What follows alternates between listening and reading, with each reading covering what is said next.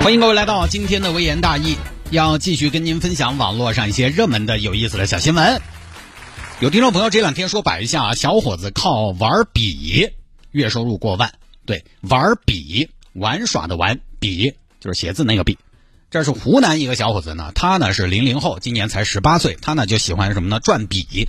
收音机前有听众朋友可能上学的时候都都爱转那个东西，但我那个一直不行，我就不太擅长。对于这种需要技巧的东西呢，我个人就嗯，也我觉得我也不能承认我比别人天生弱，我只是不喜欢钻研。他呢就是转笔技术高超，小指跳笔啊，应该是他们转笔界的一个专业的说法。小指跳笔能达到五百多下，在国内几乎没有对手。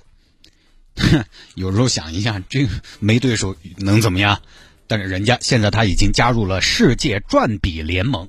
月收入过万，十八岁，你十八岁的时候还是啥子？还在问屋头要钱？具体这个就不演了，这个也不好演。我们直接说一下观点。这个报道的意思呢，大概就是说，你看啊，转笔也并不是不务正业。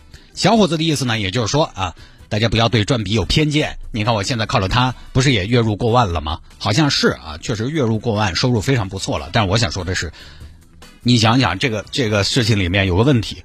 他都做到国内几乎没有对手了，他也就月入过万，不高嘛？你搬砖，你能做到搬砖这个事情上，国内几乎你没得对手，你也不止月入过万了。你还送外卖，你能做到国内几乎没得对手，十公里五分钟送到，点儿都汤啊，滴水不漏，你也不止月入过万。你当主持人，你能做到国内几乎没有对手，你月收入能好几百万了。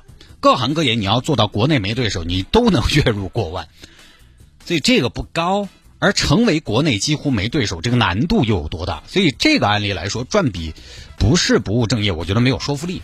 转笔全国那么多转笔的，你当年上学同学里面就有天天上课转笔的，但最后呢，全国可能也就那么几个转笔的能挣钱。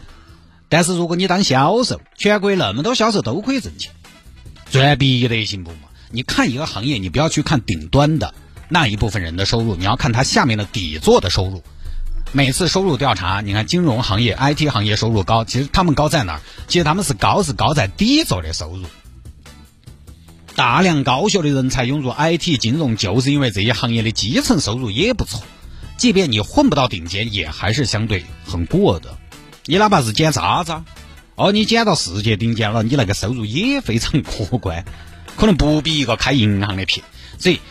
玩笔月收入过万，我觉得不能用行业顶尖的收入来作为他不是不务正业的依据，这其实很苍白。当然反过来，我也不觉得玩笔是不务正业，因为绝大多数人玩笔是一种习惯。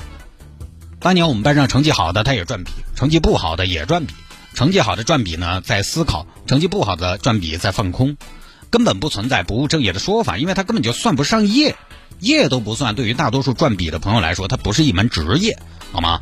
他连才艺可能勉强算一个，对吧？才艺都不一定算得上。你们公司年会表演节目，下一个节目转笔，表演者谢大爷，你得抢个啥子嘛？你起码马上你顶个碗嘛，像模像样的嘛。所以呢，这个新闻我觉得严重了。他最多就是能告诉大家，哦，原来世界上还有人可以靠转笔来挣钱啊！世界上原来还有世界转笔联盟这么个东东啊！世界原来是多姿多彩的，世界原来是丰富多元的。即便是再小众的爱好，我们。